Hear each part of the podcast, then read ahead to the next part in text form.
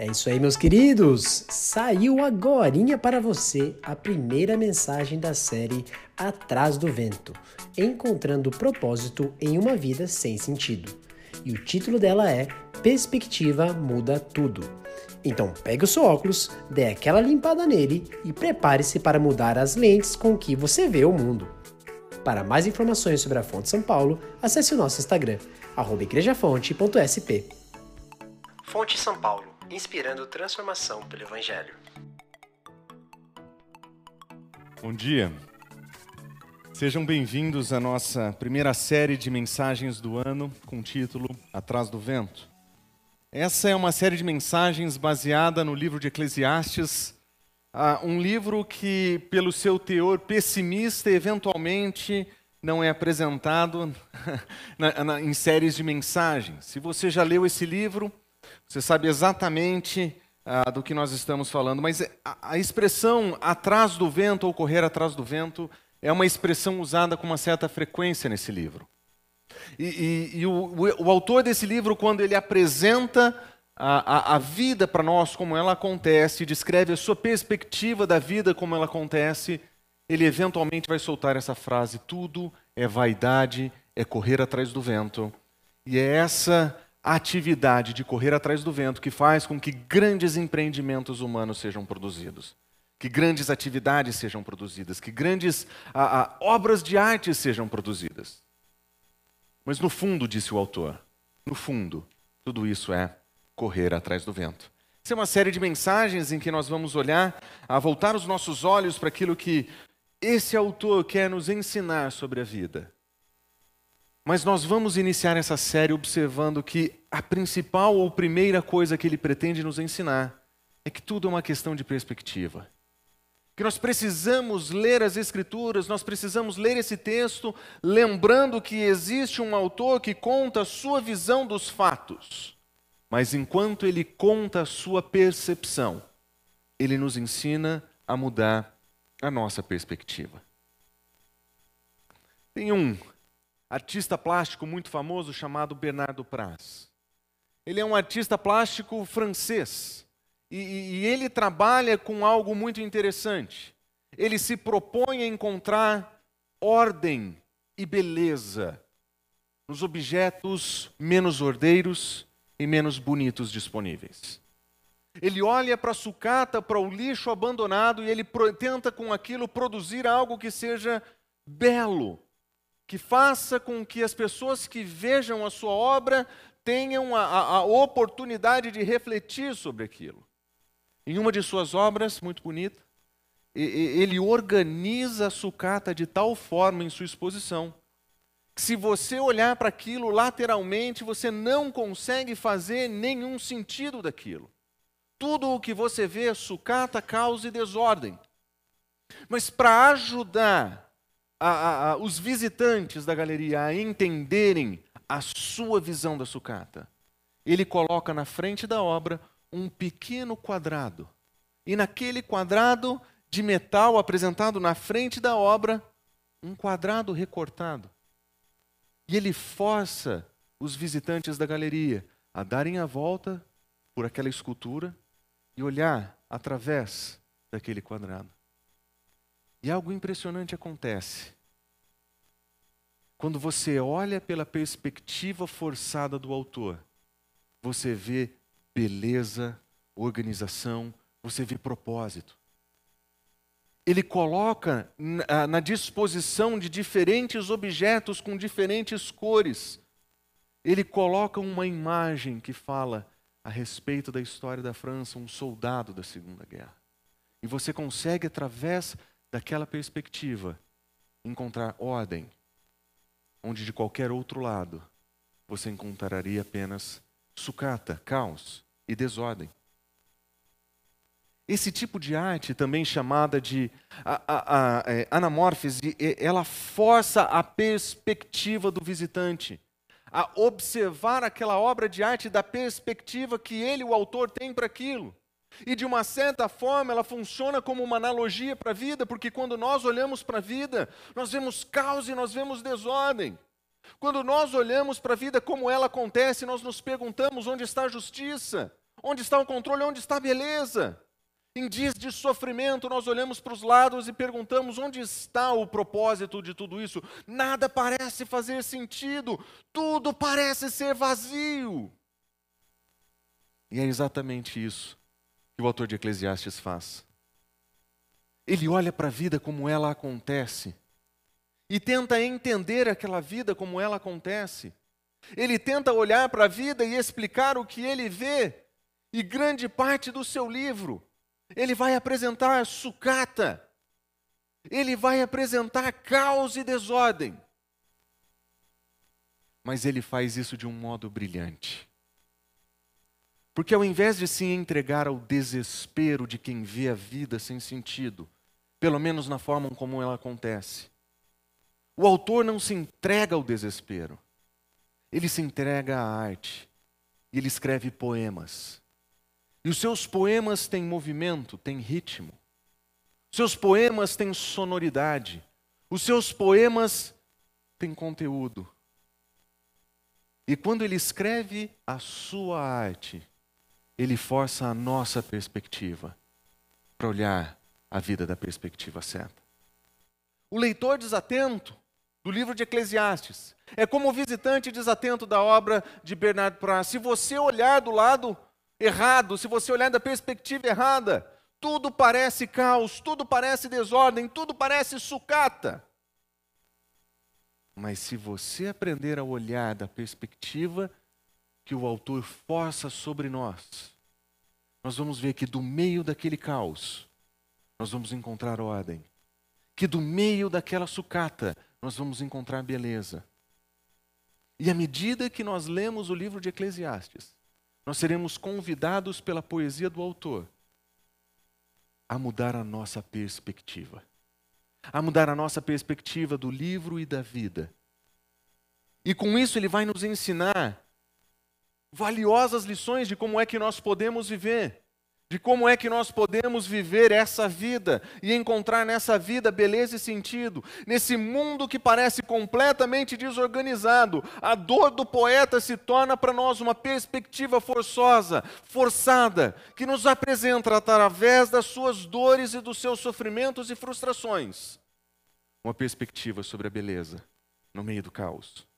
Uma perspectiva sobre o propósito e o sentido em um mundo que parece não fazer sentido nenhum. Nós não queremos simplesmente ler esse livro. Nós não queremos simplesmente prestar atenção às palavras que, eles nos que esse livro nos oferece. Nós queremos nos sentar com esse autor. Nós queremos olhar para ele. Nós queremos entender, nós queremos ouvir a sua voz, nós queremos sentir a sua dor. Mas nós queremos ver a beleza que no meio disso tudo ele nos apresenta. E quando Ele mudar a nossa perspectiva, Ele vai mudar as nossas vidas. Para iniciar essa série, eu gostaria de ler para vocês uma tradução relativamente incomum desse texto. A, a, tradução que eu tenho em mãos é a tradução feita por Haroldo de Campos. Haroldo de Campos ele foi um poeta brasileiro, um escritor e um crítico literário. E, ele tem uma perspectiva impressionante sobre como a tradução deve funcionar, especialmente a tradução de poemas. Ele não queria simplesmente que as palavras fossem ah, transportadas de um idioma para o outro, ele queria que os movimentos da poesia e da sonoridade fossem transmitidos de um para o outro. Então, o seu trabalho como tradutor não é simplesmente dizer o que as palavras dizem, não é simplesmente falar o que as palavras falam. Ele quer fazer com que o leitor contemporâneo tenha a experiência de ouvir a poesia, onde os sons se encontram e à medida que eu leio para vocês, eu quero que você preste atenção no caos e na desordem que nós encontramos na vida, tal como apresentada em uma leitura, pelo menos inicial, do texto, uma leitura, ah, uma primeira leitura, vamos dizer assim. Observe como que o autor traduz o texto. Ele diz palavras de Kohelet, filho de Davi, rei em Jerusalém. Kohelet é o nome do autor desse livro. Ele é descrito em português eventualmente como o pregador, o sábio, ou, aquele que fala à assembleia. Mas tentando pegar a ideia da palavra hebraica kohelet e, e, e manter um pouquinho ainda a, a da sua sonoridade, ele traduz como o que sabe, ao invés de Kohelet, o que sabe. E ele diz o seguinte: névoas de nada, disse o que sabe. Névoas de nada, tudo é névoa nada. Que proveito para o homem de todo o seu afã, fadigas de afazeres sobre o sol. Geração que vai e geração que vem, e a terra durando para sempre. O sol desponta, o sol se põe, e ao mesmo ponto aspira de onde ele reponta. Vai rumo ao sul e volve rumo ao norte. Volve e revolve, o vento vai e volta revolto. O vento volta. Todos os rios correm para o mar e o mar não replena. Ao lugar onde os rios acorrem para lá de novo, correm. Tudo é tédio, palavras. Como dizê-los em palavras? O olho não se sacia de ver, o ouvido não satura de ouvir. Aquilo que já foi e aquilo que será, e aquilo que foi feito, aquilo se fará. Não há nada de novo debaixo do sol. Vê-se algo e se diz: Eis o novo, já foi, em eras, era outrora. Fora antes de nós, noutras eras. Nenhum memento dos primeiros vivos e também dos vindouros, daqueles por vir, deles não ficará memória, junto ao pós aos pós-vindos que um dia virão. Quando nós lemos uma tradução que preza pela fonética, nós percebemos a poesia, o encontro das palavras. Quando nós ouvimos um texto como esse, nós ouvimos sucata, nós ouvimos caos, nós ouvimos desordem. Bem da verdade, parece que tem uma perspectiva bem pessimista nesse autor. Existe algo sobre a vida, como, ela, como ele vê, ou como ele vê a vida acontecendo, que faz com que esse autor esteja tomado por uma profunda frustração. Mas abra sua Bíblia comigo em Eclesiastes capítulo 1. Se você prestar atenção, essa perspectiva pessimista do autor, ela é aparente na nossa primeira leitura, mas nós conseguimos entender o que ele está fazendo. Quando nós olhamos para a vida, nós conseguimos, até de certa forma, concordar com o que ele diz aqui. Na nossa tradução em português, na minha tradução, diz o seguinte, versículo 2: Vaidade de vaidade, diz o pregador, vaidade de vaidades, tudo é vaidade. O autor, quando ele olha para a vida, ele diz: tudo é vazio, tudo é nulo, nada faz sentido. Ou como na tradução que nós acabamos de ler, névoas de nada. Quando eu leio esse verso, eu me lembro também de um outro poeta brasileiro que define a vida como uma fumaça que nem, nem bem se fez e se desfaz. Tudo é névoa, é pouco, é superficial. Ele olha para a existência e ele diz: tudo é vaidade. A vaidade evoca para nós aquele sentimento a, de buscar a, a, coisas que são relacionadas a, a posses ou à aparência, mas a palavra hebraica é muito mais do que isso não é somente aparência, não é somente posse, é vazio no final das contas. É inútil e nulo. Tudo para ele é isso. Tudo o que ele enxerga, tudo o que ele vê na vida como acontece, tem essa, esse elemento de inutilidade. É como se a vida não tivesse utilidade no final das contas. Mas a insatisfação dele é muito mais inquietante, que no versículo 3 ele diz: que proveito tem o homem de todo o seu trabalho com que se afadiga debaixo do sol? Qual é o proveito do trabalho? Nós nascemos, crescemos, trabalhamos e morremos, e é isso tudo o que nós fazemos na vida. Qual é o grande proveito de trabalhar? Tudo é inútil, incluindo o trabalho. Não tem propósito, não tem direção. Eu trabalho para comprar e eu compro e eu volto a trabalhar. Eu crio planos, eu compro e eu alcanço e eu volto a trabalhar. Eu tenho coisas, mas eu quero coisas e eu trabalho para comprar e quando tenho continuo trabalhando porque quem quer mais nunca se satisfaz. Que proveito? Qual é o final disso tudo? Não existe propósito, ele diz. Mas olha o versículo 4. Geração vai, geração vem, a terra fica. Levanta o sol, põe o sol, volta-se ao seu lugar, nasce de novo. O vento vai para o sul, O giro vai para o norte, ele volve-se, revolve-se na sua carreira, ele retorna aos seus ciclos. Todos os rios correm para o mar e o mar não se enche. Ao lugar para onde correm os rios, eles tornam a correr. Ele olha para a vida, ele olha para os fenômenos climáticos, ele olha para aquilo que ele consegue entender da realidade. Ele diz: o sol levanta, o sol põe, e ele levanta outra vez. Tudo é repetido. Tudo é repetido. Todo dia a mesma coisa. O sol se levanta e eu também, o sol se põe e eu vou dormir. E amanhã tudo de novo. Seis da manhã, seis da tarde, tudo de novo, todo dia. Não é somente o sol, são os ventos, o rio, tudo parece funcionar de modo a ser um grande ciclo, um grande evento de repetições. E observe que ele descreve a realidade como ele vê, como ele enxerga. E da perspectiva que ele vê e enxerga, ele não vê um universo heliocêntrico, ele olha um universo no qual todas as coisas estão diante da sua observação. É por isso que o sol se levanta de um lado, é por isso que o sol se põe do outro, é por isso que ele diz: e o sol volta ao seu lugar. De alguma maneira, isso que eu enxergo acontece todos os dias. O mesmo acontece com os ventos, o mesmo acontece com os rios. Por que é que o mar não se enche? Por que, que o, onde está o grande propósito dessa grande repetição? Não existe propósito, tudo é repetitivo. E pior, ele vai dizer no versículo 8: todas as coisas são canseira. Dependendo da tradução que você tem, todas as coisas são repetidas. Algumas trazem a expressão, todas as coisas são monótonas. É a mesma coisa sempre. É a mesma coisa sempre. Tudo se repete, tudo volta, tudo é canseira, tudo é monótono. Ou como nossa tradução do Haroldo de Campos diz, tudo é tédio.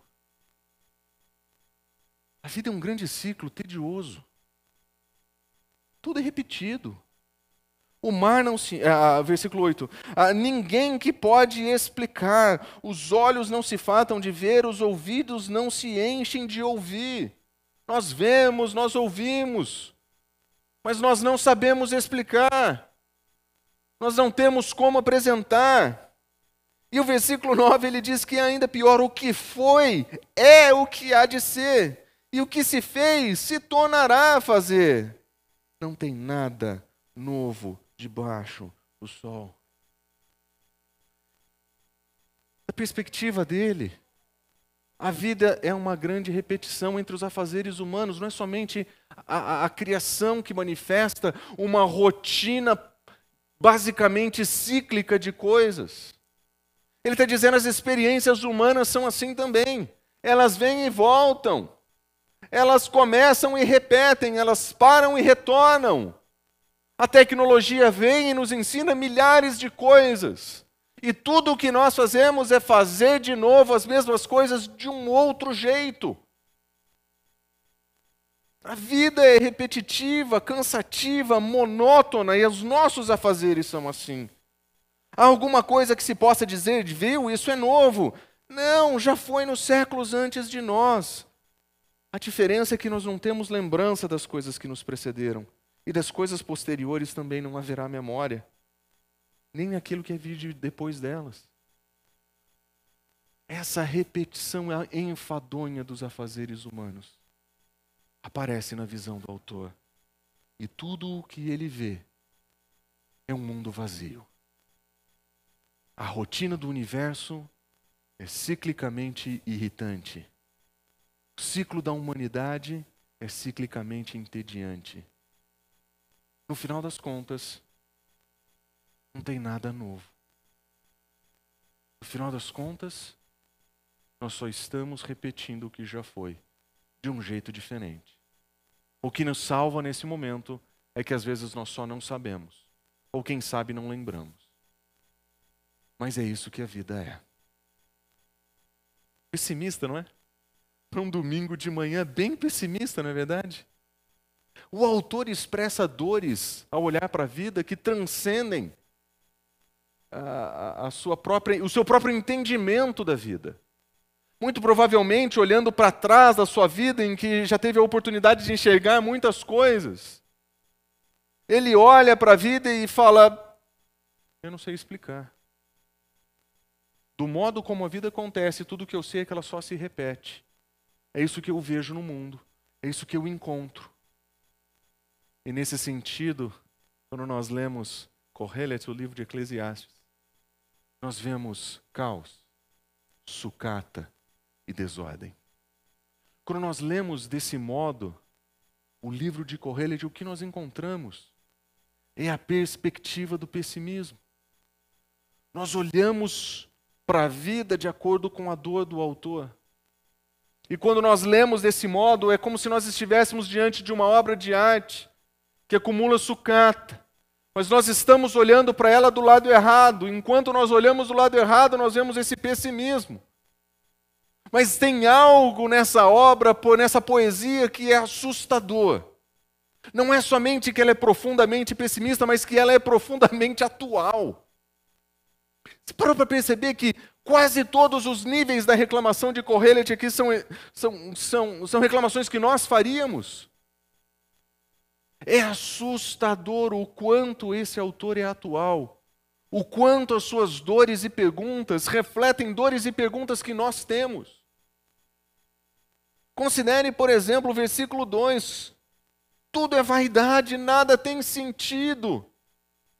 De certa forma, o autor acredita que existe, deve existir pelo menos, um sentido em alguma coisa. E ele busca esse sentido.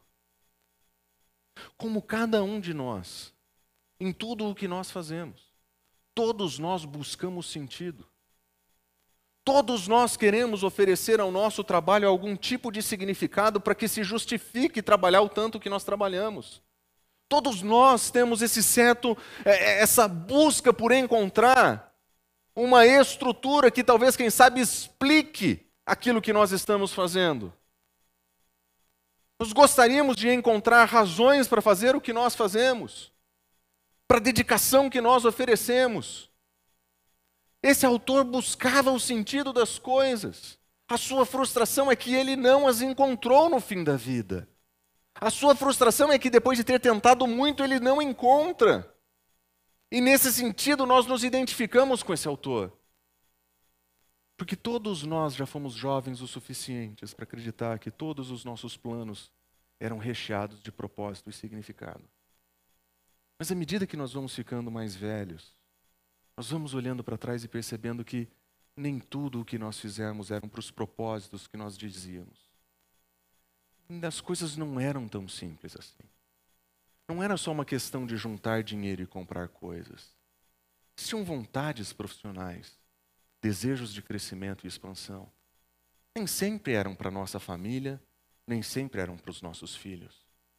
Os nossos propósitos e desejos pessoais egoístas se confundem no trabalho. Mas à medida que o tempo passa, nós continuamos nessa busca de encontrar sentido nessas coisas. E nós entendemos. Nós entendemos essa dor. Quanto mais o tempo passa, mais essa dor faz sentido para nós. Quanto mais velhos nós ficamos, mais essa dor do autor faz sentido.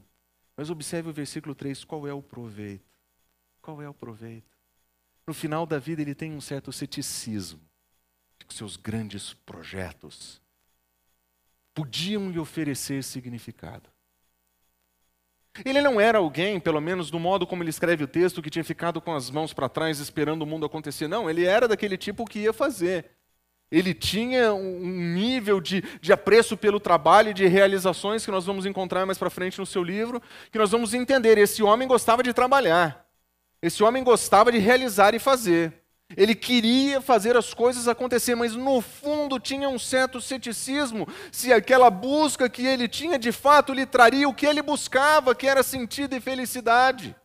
Ele queria encontrar uma vida que fosse cheia de significado, que pudesse lhe oferecer felicidade, que é isso que todos buscam em última análise, mas ele diz: será mesmo que tem proveito? Quando eu leio essa frase desse autor, eu me lembro do meu pai. Meu pai, ele era muito simples no modo de fazer suas aplicações. Embora ele sempre tenha trabalhado como pastor, como teólogo, como missionário, meu pai sempre está mais preocupado com aquilo que a gente vai fazer. E à medida que o tempo passava, na minha vida de adolescência, eu chegava com novos projetos, no entusiasmo da minha juventude. Aquela doença que eu achava incurável, mas que o tempo vem tratando, a minha juventude. E eu dizia para o meu pai quais eram os meus planos. E eu tinha grandes sonhos. Meu pai olhava para mim e falava assim: O que é que vai sobrar disso que você vai fazer? Você vai juntar dinheiro, você vai trabalhar, mas o que é que vai de fato sobrar? Qual é o resultado desse teu empenho, desse teu projeto? Qual é o grande proveito em última análise? Esse sentimento de não encontrar proveito, ou de fato de realizar coisas que de fato satisfaçam, faz parte do nosso ceticismo. Há muito tempo atrás, o norte-americano Jim Carrey disse que ele gostaria que as pessoas ficassem ricas que elas entendessem que o dinheiro não traz sentido ou felicidade. E é muito interessante que, eh, eventualmente, são as pessoas que já chegaram em lugares onde tem muitas posses que dizem essas coisas. E nós, que estamos no meio do caminho, nós estamos dizendo assim: bom, não deu sentido para ele, eu estou doido para aprender a responder essa pergunta. O autor desse livro chegou lá muito melhor que a grande maioria de nós. Ousaria dizer, muito melhor do que todos nós. Somados. Ele sentou no dinheiro de um jeito que a gente não vai sentar nessa vida. Ele falou: onde está o proveito dessas coisas? E de fato, ele tem razão quando ele fala que a vida é repetitiva, não é verdade? Ele ilustra com o cosmos, ele ilustra com, ilustra com a humanidade, mas mas a gente tem um certo sentido disso, não é verdade? Depois de muitos anos trabalhando na mesma área e no mesmo ramo, você olha para trás e você fala assim: eu faço todos os dias a mesma coisa. Ele tem razão em falar que a vida é repetitiva. E de fato é. Eu nunca me esqueço de, de, de no período mais inicial ah, do, do nosso distanciamento social, em que todas as coisas passaram a acontecer na sala da casa. A sala da casa era escola, era hospital, era restaurante. A sala da casa ele incluía todos os elementos da vida. E para fazer todos os elementos da vida funcionarem em um lugar apertado com quatro pessoas, duas crianças fazendo aula, dois adultos trabalhando, a gente precisava se organizar. E para isso nós estabelecemos rotinas. E as nossas rotinas foram grandes guardiãs para a sanidade mental da nossa família. Mas eu me lembro que no final do dia, cansada, a Gabriela ia dormir antes de mim. Pouco tempo depois, eu ia atrás dela, sem querer acordá-la, entrava no quarto no escuro, ia até o banheiro sem acender a luz. E para conseguir colocar pasta de dente na escova, para escovar os dentes antes de dormir, eu tinha que olhar contra a luz da janela para enxergar. E quando eu chegava nesse momento, eu olhava e falava: Eu fiz isso exatamente desse jeito. A minha vida foi exatamente hoje, como foi ontem. Eu fiz exatamente a mesma coisa. Teve um período da minha vida que eu acreditava que, embora eu estivesse sempre cercado de livros, estava cercado de diferentes livros, e cada livro era um novo mergulho, um novo universo. Mas eu descobri que até mesmo os universos que eu mergulho quando leio, eles são iguais. Eles estão sempre no mesmo grande ambiente de livros que eu gosto de ler. Muda o autor, muda a perspectiva do autor, mas nós estamos lendo sobre a mesma coisa. Tudo é repetitivo. Não sei se você tem essa sensação. Acorda no mesmo horário, você come no mesmo horário, você trabalha no mesmo horário. Se você é médico, você recebe as pessoas tendo os mesmos problemas. Imagina trabalhar em um hospital nos dias de hoje. O que, que você tem? Eu estou espirrando. Vem o próximo, e você? Eu estou espirrando. E você? Eu estou com uma tossezinha e um espirro. Parece que tudo se repete o tempo inteiro. O autor tem uma certa razão de dizer que a vida é repetitiva, porque ela é. Ele tem razão de dizer que, de certo modo, a vida é entediante, porque ela é. Os seus clientes têm os mesmos problemas, eles te irritam pelas mesmas coisas. O seu chefe tem os mesmos problemas. Você enfrenta a mesma dificuldade, o trabalho é repetitivo, a vida é repetitiva, tudo é cíclico. No final não existe significado para nós. E pior, nós somos insignificantes. Olha o que o autor diz: não há lembrança das coisas, coisas posteriores também não haverá memória. Ele está dizendo: nós estamos aqui agora e um dia nós não estaremos mais. O que é que vai ficar para trás? Nem memória nossa. Talvez os nossos familiares tenham fotos, tenham vídeos. Mas no seu trabalho, quem vai lembrar de você? no mundo, quem somos nós? A poesia, ela tem um tom pessimista, mas ela é profundamente realista. E ela é profundamente atual. Sucata, caos, desordem. E ela fala com o nosso coração em um nível que o nosso coração sabe. Nós sabemos que isso é verdade por experiência nós contaríamos a poesia de uma outra forma. Mas a beleza da poesia é exatamente essa, não é verdade? Que ela é capaz de transformar dor em beleza. Ela é capaz de transformar perspectivas da vida. Ela é capaz de transformar o modo como nós vamos observar a realidade. Existe algo no modo como Correlete organiza o seu texto se nós prestarmos atenção, é como se nós estivéssemos na frente daquela grande obra de arte e nós percebêssemos a nossa perspectiva gentilmente sendo forçada em uma nova direção. Essa perspectiva inesperada e surpreendente de alguém que escreve de modo pessimista e realista, de um modo profundamente doloroso, nos oferece, através da sua arte, uma beleza que nós não, não estávamos, inclusive, procurando aqui. E digo mais: a maioria das pessoas que passa por esse texto sem dar a devida atenção para ele, perde de vista as pequenas nuances que ele deixa para nós no texto, que fazem toda a diferença para o modo como nós vamos ver não somente o texto, mas a nossa própria vida. Deixa eu ler o texto novamente com vocês. Observe o versículo 3. Qual é o proveito que o homem tem do seu trabalho? Ele se afadiga debaixo do sol. O autor de Eclesiastes ele está dando uma dica para a gente. Ele está dizendo: se nós olharmos para a vida como ela acontece, que foi o que ele fez, vocês não vão encontrar significado. A expressão debaixo do sol no mundo antigo significava aquilo que está entre os afazeres humanos.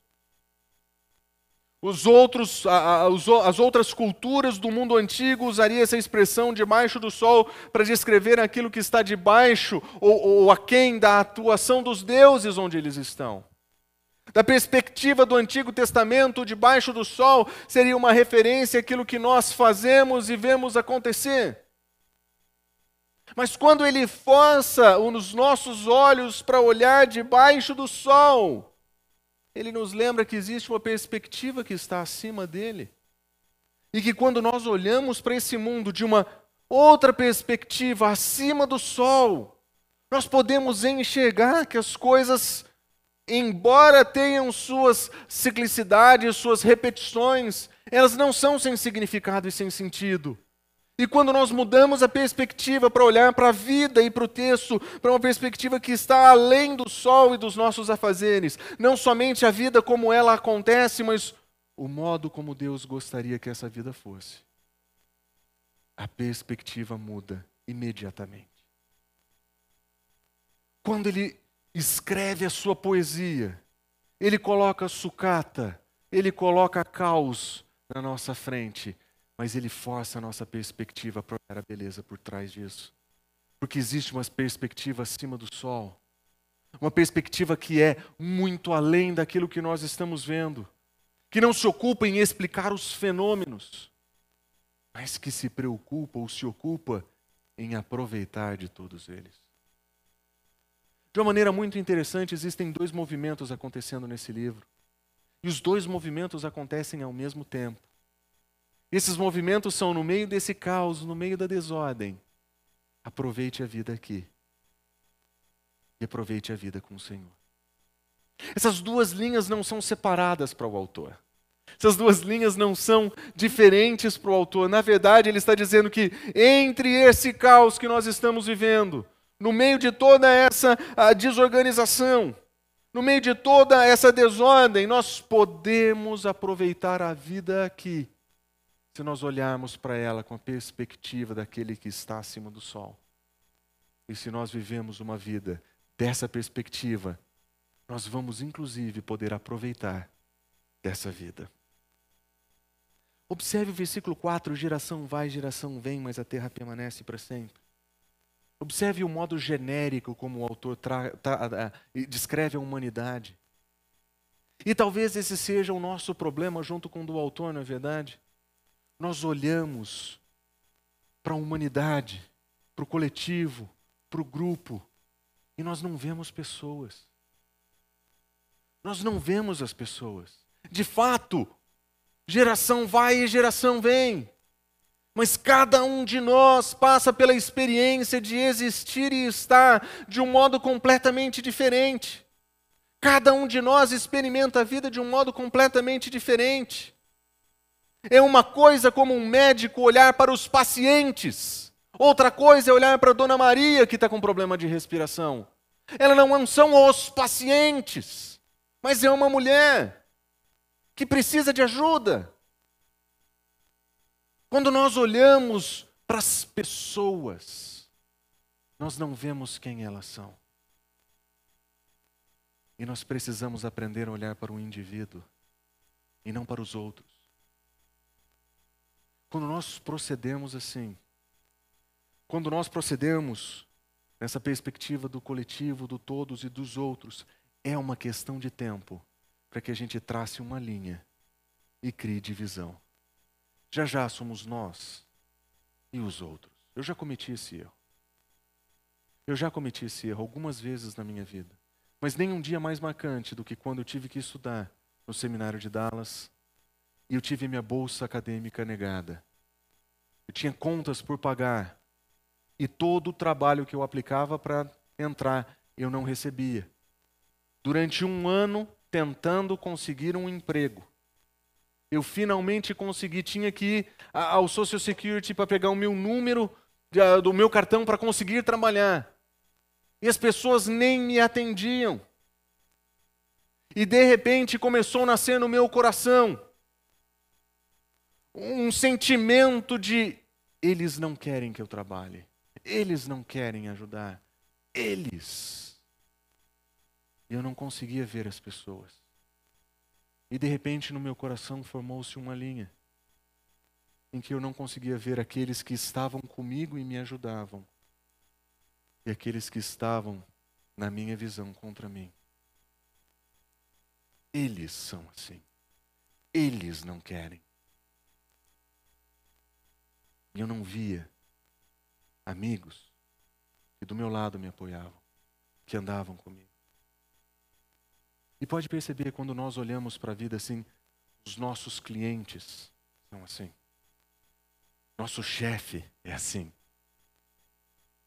Quando nós olhamos para a vida desse modo genérico, nós perdemos a chance de conhecer os indivíduos e de aproveitar esses indivíduos que passam pelos mesmos dilemas que nós passamos, que passam pelos mesmos problemas que nós passamos, que enfrentam diferentes dificuldades, que também têm uma série de dores e sofrimentos que nós nem sabemos quais são, porque nós não nos damos a oportunidade de conhecer. Por isso que, de certa forma, Correia está dizendo para nós, não olha somente para os outros, olhe para as pessoas, olhe para o indivíduo. Quando nós olhamos para esse movimento geral, onde todas as coisas parecem se repetir, podemos nos voltar para aqueles que estão ao nosso redor. Os seus problemas e os seus dilemas. E nós vamos perceber que não existe nada monótono ou tedioso nisso. Além disso, ele fala que o, o sol levanta, o vento vai, os rios. Mas uma coisa é descrever os fenômenos naturais de maneira cíclica. Outra coisa é com o pé na areia assistir o pôr do sol, um vento, uma brisa batendo nas costas. Isso é completamente diferente. Os ventos vão para o mesmo lugar, os mares fazem as mesmas coisas, tudo é repetido. Mas quando você assiste o pôr do sol, aquele pôr do sol é único para você. O movimento do universo pode se repetir, mas a experiência é sempre nova.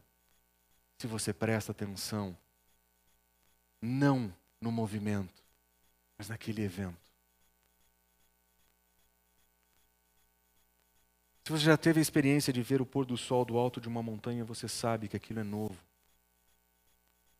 Se você já teve a experiência de ver um pôr do sol na praia, você sabe que aquilo é diferente. Se você já teve a oportunidade de estar em um rio, enquanto o sol se põe e as sombras das árvores começam a se fazer, se projetar sobre a água, você sabe que aquilo é diferente. Mas nós, e com isso nós, nós estamos aprendendo com um autor que olhar para a vida não pode nos permitir reduzir tudo a grandes coisas nos outros ou eventos cíclicos, nós podemos ver o agora. Essa vida debaixo do sol. Se nós tivermos a perspectiva correta, ela pode ser profundamente proveitosa, ela pode ser profundamente boa, ela pode ser profundamente significativa. Mas ele deixa uma nota para a qual nós não podemos deixar de atentar. O versículo 11 ele diz: Não tem lembrança das coisas que vieram. De uma forma muito sutil, ele nos lembra que, de fato, nós somos temporais. Nós vamos passar. A vida está diante de nós. E nós temos a oportunidade de vê-la na sua beleza. Ou nós podemos nos entregar ao caos e à desordem de uma vida debaixo do sol sem significado. Quando o autor nos diz que de fato nós somos temporais, eu me lembro do filósofo brasileiro Clóvis de Barros que diz: E aí, velho, a vida está aí, vai fazer o que com ela? Nós estamos terminando a vida em algum momento. A vida em algum momento vai acabar. E o que nós vamos fazer com a vida? Os nossos projetos são planejados como se nós fôssemos eternos, como se nós tivéssemos tempos e recursos o suficiente para cumprir todas as coisas. Mas quando é que é que você vai começar a aproveitar o teu trabalho ou os benefícios do teu trabalho? Ou quando é que o tédio do teu trabalho vai se tornar a alegria de servir? Ou quem sabe, essa percepção de que tudo é repetido vai se tornar uma experiência a ser desfrutada todos os dias. Que acordar às seis da manhã não é um tédio, é uma oportunidade. Em que servir os nossos clientes, na verdade, é uma oportunidade de falar com o Andrei, com o Menha. Não são os nossos pacientes, as pessoas que estão comigo. A vida vai acabar, diz Kohelet. E se você fizer o que ele fez, que foi basicamente tentar resolver os mistérios da vida, por fazer coisas, comprar coisas, construir coisas, nós vamos chegar no final da vida e nós vamos olhar. Não valeu. Não valeu. Exceto se a gente aprender com a dica. A vida debaixo do sol é assim. Mas existe uma outra vida. Uma vida que é além do sol uma vida que é além dos movimentos da terra, uma vida que é além dos movimentos da vida, uma, além, uma vida que, uma perspectiva que está muito além do horizonte que nós enxergamos. E quando nós nos lembramos que existe um Criador, quando nós nos lembramos que existe alguém que está conosco no meio desse caos, e que no meio desse caos usa a Sua palavra para falar conosco, nós entendemos que essa vida debaixo do caos pode ser plena de significado. Mas eu me aventuro a adicionar um aprendizado não ensinado por Kohelet, mas que faz todo o sentido para nós. Sim, nós somos temporais. Mas lembre-se, nós fomos feitos para a eternidade. Aquele que nos criou não criou para só isso aqui. Aquele que nos criou não nos criou somente para o trabalho, somente para uma vida monótona. Ele nos criou para uma vida com Ele acima do sol. Ele enviou Jesus Cristo, o seu Filho, para vir a essa terra, morrer no nosso lugar, para que eu e você pudéssemos ser redimidos dessa vida debaixo do sol, para que eu e você pudéssemos ter significado no nosso trabalho, para que a nossa experiência de vida não seja somente aproveitar dos momentos que nós temos aqui, mas de encontrar em Deus uma oportunidade de viver com Deus aqui e agora, mas para toda a eternidade. Em Cristo Jesus nós fomos redimidos de uma visão pessimista, negativa da vida, para uma visão que tem completo sentido, que tem completo significado. E da maneira como Correlet escreve para nós o texto, o modo como ele apresenta a sua perspectiva da vida, nós entendemos o que ele quer fazer. Nós entendemos que ele quer mudar a nossa perspectiva. Ele quer transformar a nossa visão sobre essa vida. Ele quer lembrar da nossa temporalidade, que nosso tempo é curto aqui e que nós precisamos aprender a ver a vida além do sol. Mas Jesus Cristo quer mudar a sua vida, não somente a sua perspectiva de vida. Ele quer que você lembre da sua eternidade. Você foi feito para estar com Ele. E Ele quer estar com você todos os dias da sua vida. Para que você possa viver uma vida cheia de significado aqui e amanhã. A eternidade não é brincadeira. A eternidade é a direção para a qual todas as coisas nos apontam. E nós podemos, em Cristo Jesus, ver a transformação das nossas vidas acontecerem. E nós lembrarmos que no meio da nossa temporalidade, nós somos feitos para a eternidade. Correlet quer mudar a nossa perspectiva sobre a vida, Cristo Jesus quer mudar a sua vida. Se você ainda não conhece a Cristo Jesus, eu gostaria que você lembrasse que no meio do caos e desordem da sua vida, Ele pode transformar a sucata que você tem visto em arte. Essa é a especialidade dele. Pegar gente como a gente cheio de caos e desordem, transformar em obra de arte. A perspectiva da vida muda tudo. E a nossa perspectiva muda completamente em Cristo Jesus. Vamos orar? Fonte São Paulo, inspirando transformação pelo Evangelho.